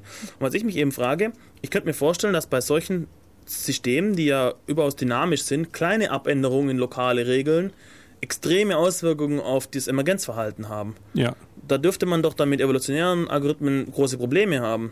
ja. Das, das ist genau Daher so. kam eigentlich meine Frage. Ach so, ähm, das hängt natürlich sehr stark von, von der Problembeschreibung ab. Wenn man so ein chaotisches System hat, wo eine kleine Abweichung ein großes, eine große Änderung im Endergebnis hat, dann wird es natürlich dann schwierig mit genetischen Algorithmen. Da muss man sich was anderes überlegen. Ich weiß jetzt aber nicht, was man sich da bisher schon dazu überlegt hat. Das ist so ungefähr Stand der Forschung gerade oder so. So wie er mir bekannt ist. Okay, alles Genau. klar. Gut, okay. Äh, dann machen wir noch ein bisschen Musik, dann erzählst du uns noch ein bisschen über deine äh, äh, CPUs und, und, und DSPs und was du so alles am Laufen hast. Und ja, also ich finde, ihr könnt hier gerne Fragen stellen. Äh, ihr könnt in, im IRC, also wir sind auf äh, irc.bn-ulm.de im Channel Def Radio, DEV Radio am Stück, mit Raute davor. Äh, ansonsten ulmccc.de slash dev slash radio oder www.devradio.de, auch egal. Äh, könnt ihr auf, auf, äh, auf unsere Homepage kommen, alle Informationen, wo der Channel ist. Ihr könnt hier anrufen 0731 938 6299. Manche mögen es lieber als 93 86 29 9. Ich finde es furchtbar, weil ich weiß, wie man immer hintere Zahl schreiben, vordere Zahl schreiben. Also Deutsch ist das sehr komisch. Man kann ja nicht so Wiederholen wir sicherheitshalber noch 938 6299. 0731 für Ulm. Noch. 938 6299. Gut. Ja. So, jetzt haben wir Sendezeit vollkriegt, machen wir Musik. Also ich hoffe, diesmal passiert mir dieser Fehler nicht. Übrigens, falls jemand den Fall rausgefunden hat, das war nicht kommerziell, ruft hier an. Was kommerziell? Naja, die Vermutung vorher war, dass wir kommerzielle Musik gespielt Ich hoffe nicht. Also haben. Nein, nicht. Okay, gut. Ja, so mir- schlimm sind wir auch nicht. Ja, wir können auch nicht, wir zahlen ja auch nichts dafür. Deswegen nur freie Musik. Ja, so läuft der Deal. Okay. Äh, naja, nicht ganz. Wie nicht ganz? Naja, wenn du. Zahlst du was? Nein, aber du kannst auch, auch äh, Musik kriegen, die für kommerzielle Nutzung nicht erlaubt ist und was weiß ich was. Und wir sind ja nicht kommerziell. Oder? Was? Nö, nö, nö. Kriegst du Kohle dafür? Ja, Hä? Verdammt, du was sagst. verdammt, ich krieg nix. Müssen wir mal drüber reden. Also bis gleich und tschüss. Ja, genau so ist es hier bei Radio Free FM. Aus gegebenem Anlass mussten wir jetzt immer einen Jingle spielen. So, willkommen zurück hier bei Radio Free FM. Wir sind Def Radio, Chaos Computer Club Ulm, www.defradio.de. Könnt ihr alles über uns finden. Telefonnummer zum Anrufen, IRC und Stream und. Buchstabier mal Def Radio, weil. weiß. E D-E-V-R-A-D-I-O.de. Was für ein Punkt, Doppelpunkt? und- Schnauze. So, okay, wir sind hier äh, beim Thema Organic Computing. Mein Bruder hier äh, ist hier und erzählt uns was darüber. Es geht darum, kurz zusammenfassen, man hat äh, Ameisencomputer, nenne ich das. Also ich meine Wortneuschöpfung. Wer das Wort verwendet, muss an mich Lizenzen zahlen. So. Und zwar nicht zu knapp. Und dann nicht zu knapp, das ist ja immer ganz wichtig hier mit, mit, mit Intellectual Property. Ähm, also ein langes Arm ist okay, oder? Ich weiß Mehr wie nicht. so viele kurze. Sollen wir eigentlich mal den AM-Wettbewerb hier starten? Sollen wir? Okay. Ähm, wie viel ähm, schaffen wir denn ähm, so in einer ähm. Minute? Ähm, ich weiß es nicht. Wo war ich denn jetzt? Das hast du mich voll durcheinander gebracht. Bei ernst? Es, es geht um die Ameisen. Also ein Beispiel der Ameisen kennt man es halt am besten. Man hat äh, ein System aus lauter kleinen Subsystemen und jedes Subsystem hat einfache Regeln, die eben in dem lokalen Umfeld irgendwie was bewirken. Und ähm, in der Kombination ergibt sich daraus ein komplexes System mit sogenannten Emergenzeffekten, also wie soll man sagen, also es ist mehr wie die Summe, man sagt immer so ganz, mehr wie die Summe der Einzelteile, das ist so das gängige, die gängige Floskel. Man hofft einmal, dass Menschen so funktionieren, macht dann Brainstorming und dann festzustellen, dass es nichts gebracht hat. Also da scheint es, dass Ameisen cleverer sind wie Menschen, würde ich mal hier jetzt behaupten. Okay, ähm, sind wir mal, okay, wir waren äh, konkret jetzt gesprochen, du hast irgendwie von einem Chip was geredet, wo ihr da irgendwas gemacht habt. Erzähl mal ein bisschen, was geht da? Also in unserem Projekt, ähm, wir arbeiten mit. Ja? Wir arbeiten mit Systems on Chips, äh, SOC kurz genannt. Das sind diese Chips, die dann zum Beispiel im Handy drin sind oder auch im Auto, der Airbag-Sensor. Das sind nette Systeme, die auf einem einzelnen Chip integriert sind. Der Sensor, der Airbag-Sensor, Ne, nicht der Sensor, aber Ah, der quasi, die Auswertungseinheit. der das auswertet Gut. und der sich überlegt, Ja? dass er das, ähm, dass er jetzt den Airbag auslösen Also ein möchte. komplettes System auf einem, in einem Gehäuse quasi. Ne, auf einem Chip, also auf in einem so einem schwarzen Kästchen mit diesen kleinen Füßchen dran. Ja, genau. Nennt man auch Genau. Gehäuse, dachte ich. Ja, okay. Ich komme mehr so aus der Bastelecke. Ähm, Magst schon. Was gehört alles dazu zu einem System? Vielleicht mal kurz. Aber das hängt ganz von der Aufgabe ab. Also jetzt bei einem Handy wäre natürlich gut irgendwie eine Einheit, die die Wellensignale übersetzen kann in Audiosignale. Sehr gut ein System, das das Menü machen kann. Ein System, was telefonieren kann. Ein System, was äh, den Kontakt hält mit, der, ähm, mit dem Funkmasten. Eben alles, was das Handy eben können soll. Die neuen haben dann noch zum Haben die auch Beispiel... RAM dabei? Ja, RAM ist da auch dabei. Da ist eine CPU drin, also ein, Pro ein Prozessor drin. Okay. Da ist RAM dabei, manchmal sind auch FPGAs, also so programmierbare Chips mit dabei. Dann sind ähm, Prozessoren dabei, die digitale Signale erzeugen oder Analog-Digitalwandler und Digital-Analogwandler. Und warum alles in einem. Chip? Was bringt das? Ähm, dadurch hat man eben kürzere Übertragungswege, weil alles eben auf diesem einen Chip sind, äh, auf diesem einen Chip ist.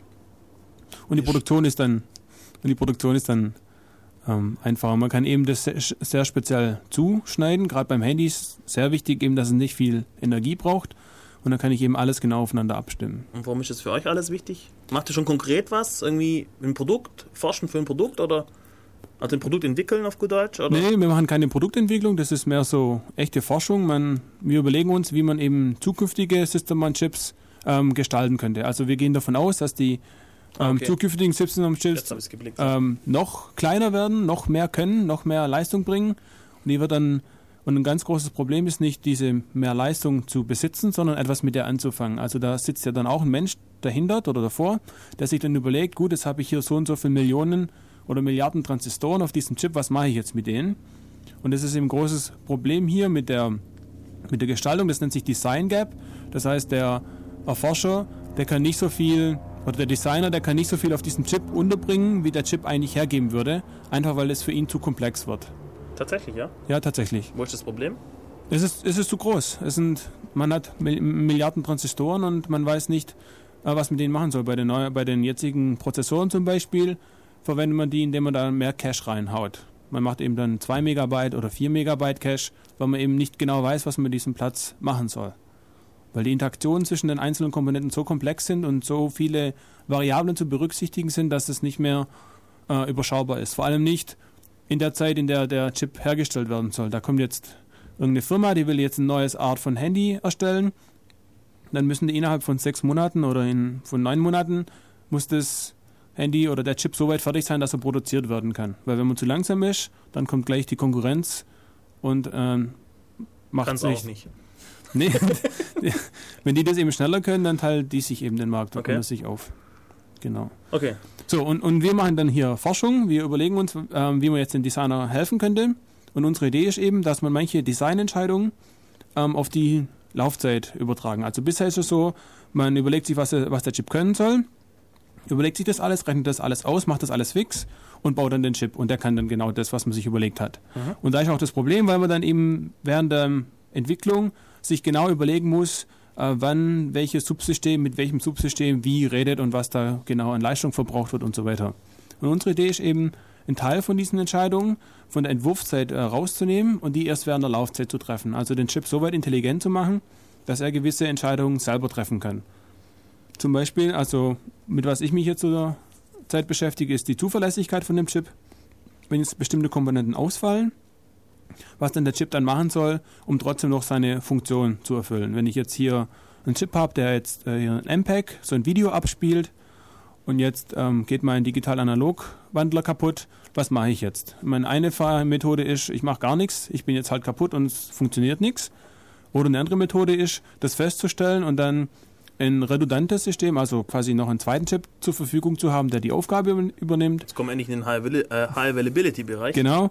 Oder ähm, man, man sieht eben vor, dass dann, da hat es ja immer noch eine CPU drin, ein, ein Prozessor drin, dass dann eben Prozessor diese Digital-Analog-Wandlung übernehmen muss. Werde ich natürlich nicht in der gleichen Güte hinkriegen, wie es vorher dieser ausgefallene äh, Wandler hingekriegt hat, aber immerhin habe ich dann immer noch mein Video, das ich anschauen kann. Okay. Das heißt, äh, Hardware ist nicht mehr binär, ob es funktioniert oder nicht. Das kann jetzt auch so halb funktionieren, die Hälfte Genau. der andere und so. Genau, da gibt es ganz interessante Effekte, das wusste ich am Anfang auch nicht. Äh, ich habe immer gedacht, ja, das, der Transistor tut oder der tut nicht. So ist es aber nicht. Scheiß Informatiker. Einmal so, eine Mess so ein Messaufbau da aufgestellt und dann, warum tut's nicht? Ja, ja. Weil der Widerstand irgendwie, oh je, meine, ja? Ähm, bei den, vor allem bei diesen ganz kleinen Transistoren, die sind dann noch anfälliger dafür. Da gibt es dann ähm, so quantenmechanische Effekte Ach, zum. Teil, ähm, wo dann irgendwelche Widerstände langsam größer werden oder irgendwelche Widerstände langsam kleiner werden. Und für so einen Transistor ist es natürlich dann tödlich, wenn er äh, nicht mehr genug Zeit hat, um seine Ladung aufzubauen. Also im Endeffekt geht es bei Transistoren ja immer darum, den irgendwie aufzuladen oder den zu entleeren. Und wenn jetzt dem seine Zuladung zu eng wird, dann braucht er eben zu lange, um sich aufzuladen. Wenn ich mir aber alles schon während der Entwicklungszeit überlegt habe und mir gesagt habe, ja, der braucht jetzt hier zwei Nanosekunden, um sich zu laden, und er braucht jetzt aber drei Nanosekunden, dann kommt dem sein Signal zu spät an. Und damit funktioniert dann der Chip nicht. Und jetzt in, in meiner Forschungsarbeit haben wir eben untersucht, äh, wie man das feststellen kann. Also wie kann ich feststellen, dass dieser Transistor nicht mehr richtig funktioniert und was für Gegenmaßnahmen kann ich dann machen. Ich kann zum Beispiel ihm mehr Zeit lassen. Dann muss ich das ganze System ein bisschen ähm, umstellen, dass es eben mit einer geringeren Frequenz läuft. Dann kann ich nicht mehr 500 Megahertz laufen, sondern nur noch 400 Megahertz. Und wie stellst du das fest, dass der Transistor jetzt zu langsam ist? Da gibt es verschiedene Techniken. Wir haben jetzt äh, eine gefunden in der Literatur. Das heißt ähm, mit, mit Shadow Registers. Also bei so einer Verarbeitung auf so einem Chip werden irgendwelche Daten erzeugt und die werden in so Register abgelegt. Und um jetzt festzustellen, ob diese Signale alle zur richtigen Zeit ankommen, baut man noch ein zweites Register dazu, also eine Kopie quasi, die auch den gleichen Eingang hat, aber den Eingang zu einem späteren Zeitpunkt liest. Also mein, ähm, mein Hauptregister liest es zum Beispiel nach 5 Nanosekunden und mein ähm, Schattenregister liest es dann nach 6 Nanosekunden. Und wenn jetzt ähm, das Signal zu spät ist, dann wird mein Hauptregister zu früh lesen und mein Schattenregister das Richtige aber etwas später lesen. Und wenn die beiden Register unterschiedliche Werte haben, dann weiß ich, hey, hier ist was schiefgelaufen. beide zu früh lesen? Ja, dann, dann habe ich ganz Pech. Aber ähm, wir gehen ja nicht davon aus, dass der jetzt quasi von jetzt auf nachher plötzlich ähm, Okay. drei Nanosekunden Verzögerung hat, sondern so Irgendwann muss er mit der durch. Zeit, genau, würde er durch diesen Bereich durchgehen. Okay. Erstmal 0,1 Nanosekunden und dann irgendwann würde er dann die Nanosekunde dann schaffen. Okay. Also ihr misst das dann raus. Genau, wir messen das dann raus. Wir haben da ähm, Fehlerdetektoren.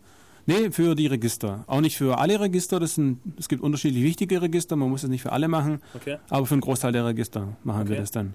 Und jetzt haben wir zum Beispiel jetzt dieses Jahr haben wir den Leon 2 Prozessor genommen. Das ist ein ähm, Prozessor von äh, Geissler, der, dessen Beschreibung gibt es zum Runterladen im Netz. Als VHDL oder? VHDL-Code, genau, also in der Beschreibungssprache von so Hardware-Bauteilen kann man sich dann runterladen. Wir haben uns das dann runtergeladen, angeschaut Eine Open Source CPU, yeah. sozusagen, genau. Und äh, angeschaut, was für Register da jetzt in der CPU verwendet werden.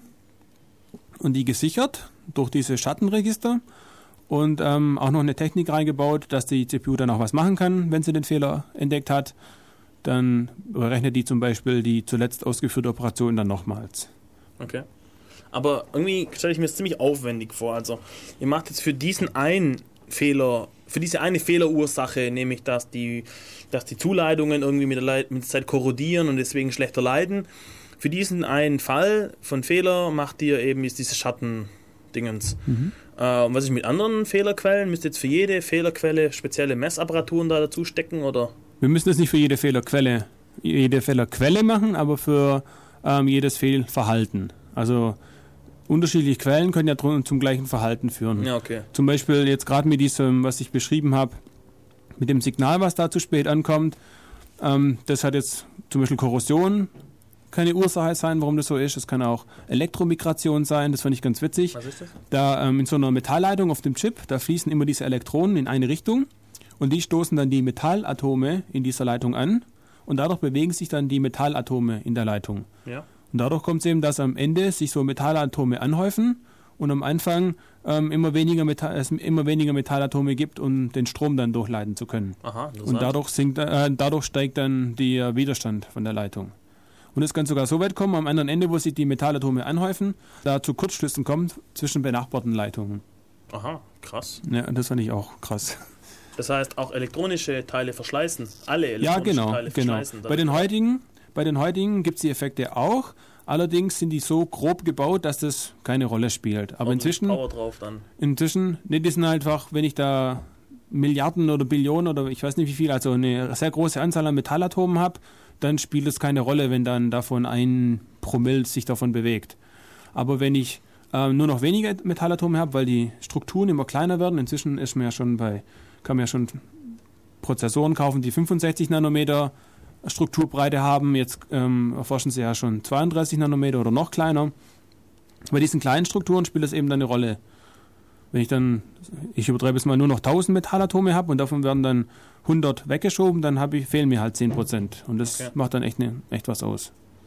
Also Okay. bei den heutigen ist der Effekt nicht so groß, aber bei den zukünftigen erwartet man das. Okay, und das ist diese äh, Erosion und dieses Metallverschieben hat beides die Ursache, dass der Widerstand steigt. Das Genau. könnte beides mit diesem Schattenregister zum Genau, genau. sein. Und noch was ganz was anderes auch. Ähm, denn der Effekt ist schon seit den 70ern bekannt, eben die Treffen durch ähm, Partikel, zum Beispiel durch Alpha-Strahlung, die dann auf so einen Transistor aufschlägt. Man kennt das ähm, vom Speicher, wo dann plötzlich ein Bit flippt, obwohl eigentlich keine neue Information gespeichert wurde. Aber diesen Effekt kann man mit diesem Fehlerschaltung, die ich gerade eben beschrieben habe, mit diesem Schattenregister, diesen Effekt von dem Partikeleinschlag, den kann man damit auch detektieren. Eventuell. Wenn er Nee. zum richtigen Zeitpunkt einschlägt. Nee, er kann ja nur zu einem Zeitpunkt einschlagen, wo eine Rolle spielt, wenn die Clock kommt. Okay. Also man kann es dann auch damit entdecken.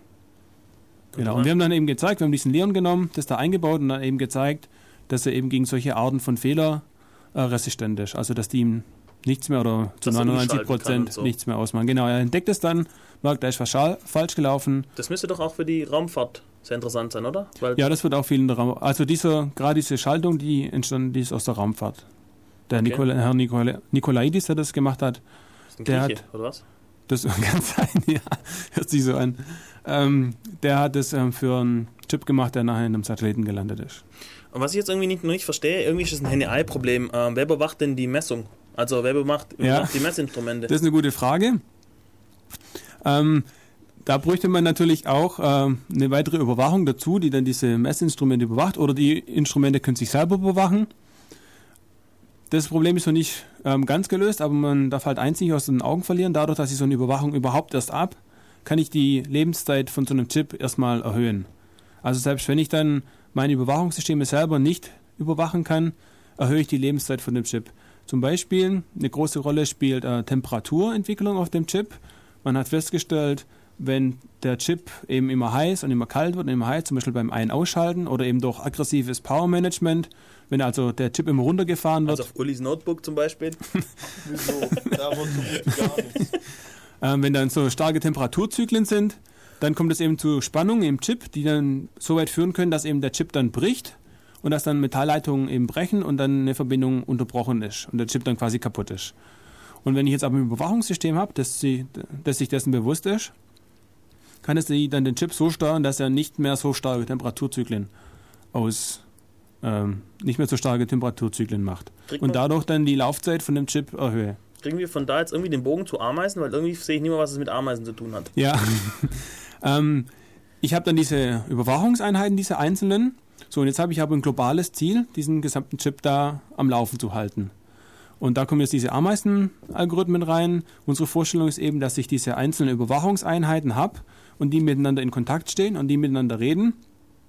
Und dann erst quasi durch deren Zusammenleben oder Zusammenspielen dann erst diese gewünschte Eigenschaften dann auch in Erscheinung treten. Also der eine passt dann irgendwie auf, dass die Temperatur nicht zu groß wird, der andere äh, passt dann auf, dass der Effekt der Elektromigration nicht zu stark wird. Und dann im Zusammenspiel ähm, kriegen sie es dann hin, dass der Chip zuverlässiger wird. Okay. Aber es hört sich noch so an, als ob es alles nicht so chaotisch ist, oder? Also. Die Emergenz, chaotisch? die Emergenz kann man schon ziemlich gut vorhersagen bei diesem System. Ja, genau. Also man kann sie so, so schon vorhersagen. Ähm, nachher bei größeren Systemen wird es dann natürlich komplexer. Also im Moment sind wir natürlich beschränkt dadurch, was möglich ist, also was realisierbar ist. Auch bei, bei späteren äh, System-on-Chips, die dann Abermilliarden von Transistoren haben, ähm, wird es dann noch stärker in Erscheinung treten. Und die Idee ist eben auch, das zielt dann auch zur vorherigen Frage, wer überwacht die Überwachungssysteme? Die Idee ist dann eben, ähm, wenn dann ein so ein System ausfällt, dass es dann keine große Rolle spielt, eben durch diesen Emergenzeffekt, kann ich dann diesen Ausfall von der einen Überwachungseinheit tolerieren, Okay. indem andere Einheiten dann die Aufgaben übernehmen. Du musst uns nachher den Link zu, dieser, zu diesem Leon oder Leo 2 oder wie das hieß. Ja, Ist nicht ein Spürpanzer? Egal. Ähm, den Link nachher schicken. Wir packen auch die Links von der Musik, die wir hier spielen und Playlist und alles auf die Seite. Ähm, wir machen jetzt nochmal Musik kurz und dann sind wir nochmal zurück zum letzten Teil für heute. Heute geht es um Organic Computing, sprich Ameisencomputer und vorher ging es um Bundeswettbewerb für Informatik. Wenn ihr es verpasst habt, es gibt ein Archiv, www.defradio.de, könnt ihr es runterladen. Wir haben nämlich jetzt, genau, oh, habe ich voll vergessen. Danke an Biene und an Tech. Ja. Wir haben jetzt ein halbautomatisches äh, Schneid-Setup. Genau, und Biene hat die letzte Sendung für uns geschnitten und dank Biene habt ihr jetzt äh, ein No Music. Genau, also die Community wollte No Music haben, also eine Sendung ohne Musik. Und wir kriegen es nicht auf die Reihe und haben keine Zeit und so wirklich und auch wirklich keine Lust, nach der Sendung noch hier so No Music zu schneiden. Jetzt haben wir ein Setup gemacht und jeder, also No Music ist es quasi, wenn es eine No Music Folge gibt, war es immer ein Produkt der Community. Ihr könnt, wenn ihr Bock habt, da mitzumachen, weil ihr das selber haben wollt, äh, uns mailen, dann kommt ihr auf einen Verteiler, dann werdet ihr benachrichtigt, wenn ähm, die Sendung aufgezeichnet wurde und bereit liegt. Dann lädt ihr eine sehr schlecht kodierte MP3-File runter, hört es euch an, an welchen Stellen geschnitten werden muss und schickt eine Mail mit den Sekunden und dann wird es automatisch geschnitten, kodiert, getaggt, online, Podcast, fertig. Also meldet euch einfach bei Cotton oder Schula im Irk oder Jabber oder, Oder so. radio at umzc.de oder was weiß ich. Meldet euch irgendwie, wenn ihr da mitmachen wollt. Bisher sind Tech und Biene drauf. Wenn die halt keine Zeit haben, gibt es halt kein No Music Dingens oder später. So. Also wenn ihr es zeitnah haben wollt, macht was dafür. Wir überprüfen das aber auch nicht. Wir haben so ein bisschen, also eine kleine Sicherheit haben wir dahinter. da. Also ihr Script-Kiddies können jetzt wieder schön die Flossen durchhalten. Äh, über diesen Mail-Verteiler wird auch ein Token quasi verteilt. Das muss man wieder zurückgeben, wenn man die Schnittmarken einschickt. Nicht, dass da jeder Spaßvogel uns das Zeug schneiden kann. Aber wir überprüfen das nicht. Das heißt, wenn Tech oder Biene Scheiße bauen, ist das Ding zerschnitten. Also, wenn ihr dann merkt, hö, schlecht geschnitten, mailen, pst, neu schneiden, alles klar. So, okay. Ähm, Musik. Musik, genau, Musik. Ähm, blub, mein Nokia hier, das ist ein bisschen umständlich, aber naja, gut, was soll's. Und bis nachher. So, hier sind wir zurück. Uli, das Spielkind. Ja, ich habe was Tolles gefunden. Super, es tut's nicht. Super, Uli. Okay, machen wir weiter, solange der Uli hier weiterspielt. Okay, ich lasse es, ich ziehe es wieder runter. Wunderschön. Irgendwie klappt halt nichts, was du machst, oder? Das mit dem Wipe auch nicht so richtig klappt wieder, oder? Doch, es hat geklappt, so halb. niemand hat angerufen, deswegen. Ich, sag, ich behaupte mal einfach, dass niemand angerufen hat, nämlich dann kann ich sagen, dass. Wir hatten Marcel gerade im Irk, der meinte, durch diese Elektromigration, die du erzählt hast, das wäre ihm gar nicht bewusst gewesen, hätte die konventionelle äh, Chipentwicklung Grenzen. Ähm, das ist wahr einfach, oder? Aber auch aus anderen Gründen schon mal. Ich habe irgendwie in der CT mal gelesen, äh, die würden schon Transistoren bauen, wo wirklich ein Elektron irgendwie entscheidet.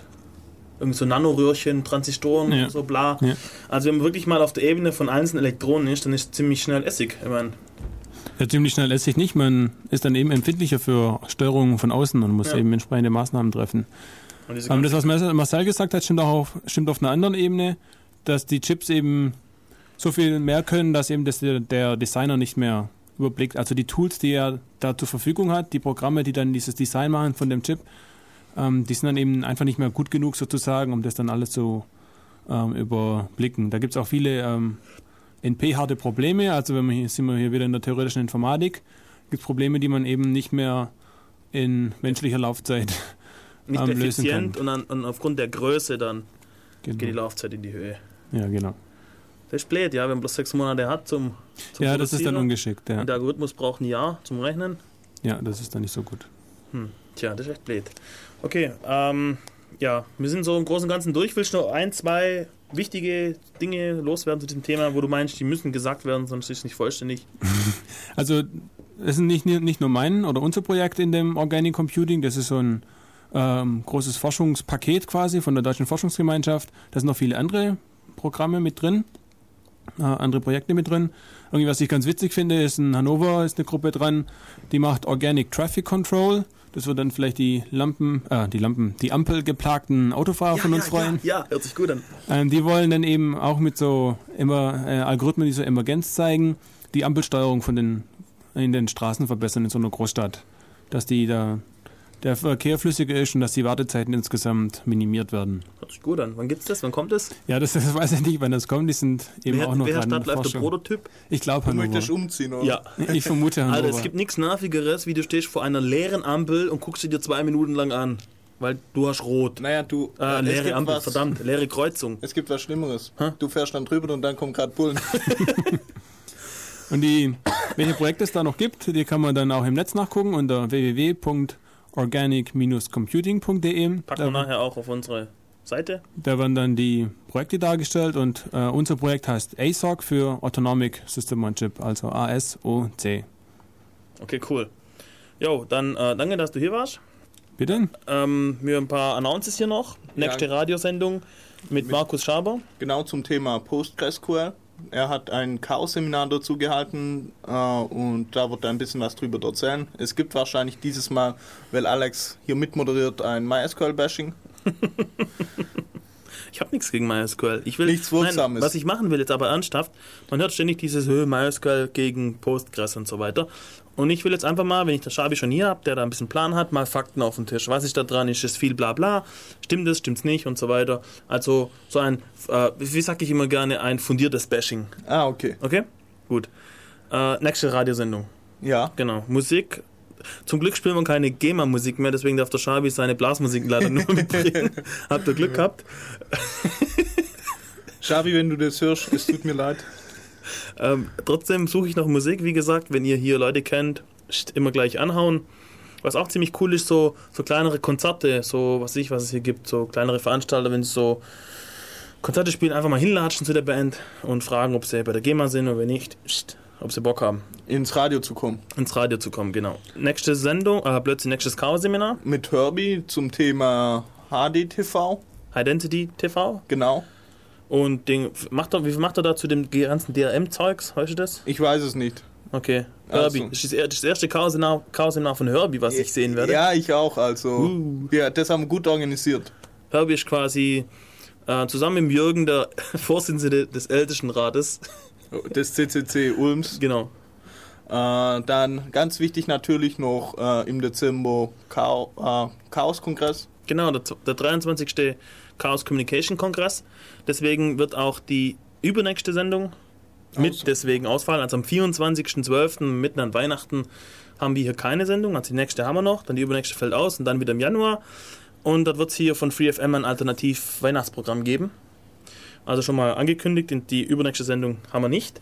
Dann nochmal ganz wichtig, die Wahlcomputer, bitte, bitte, bitte unterzeichnen. Geht auf www.ccc.de Slash Petition oder slash Petition.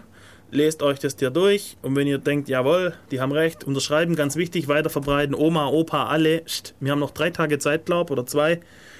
Wichtig, unterschreiben, das muss durch. So. Okay, dann sind wir hier fertig mit der Sendung. Genau, und falls ihr, wie gesagt, an dem Projekt teilnehmen wollt zum Schneiden, einfach kurz melden. Wir würden uns freuen. Genau, also je mehr Leute, der Erste, der einschickt, ist nimmer. Und, wenn's- ihr kriegt auch bei In der nächsten Sendung Credits. Also. Genau, auf jeden Fall. Wir machen mal so Rankings. So. Ja, genau. Wir können auch euren Namen in, in, ins Tag mit aufnehmen. Falls ihr wollt oder E-Mail-Adresse oder was auch immer. Wir sind wollt. für alles offen. Wir können auch vielleicht ein Alternative äh, Bild reinhängen ins MP3. Ein Bild von euch oder so. Wir sind für allen, für jeden Blödsinn zu haben. Also es läuft so, der Erste, der einschickt, ist nimmer. Der Und wenn, es, und wenn es kaputt ist, wenn jemand, dann müsst ihr uns explizit schreiben. Und wenn es kaputt ist, dann hören wir es uns an, okay, nehmen wir eine neue Schneiderfile. Dann kommt ihr rein. So, wir sind jetzt fertig. Jetzt kommt äh, hier der nächste Kollege schon. Äh, Sirko, ja, wir sind ja eh schon.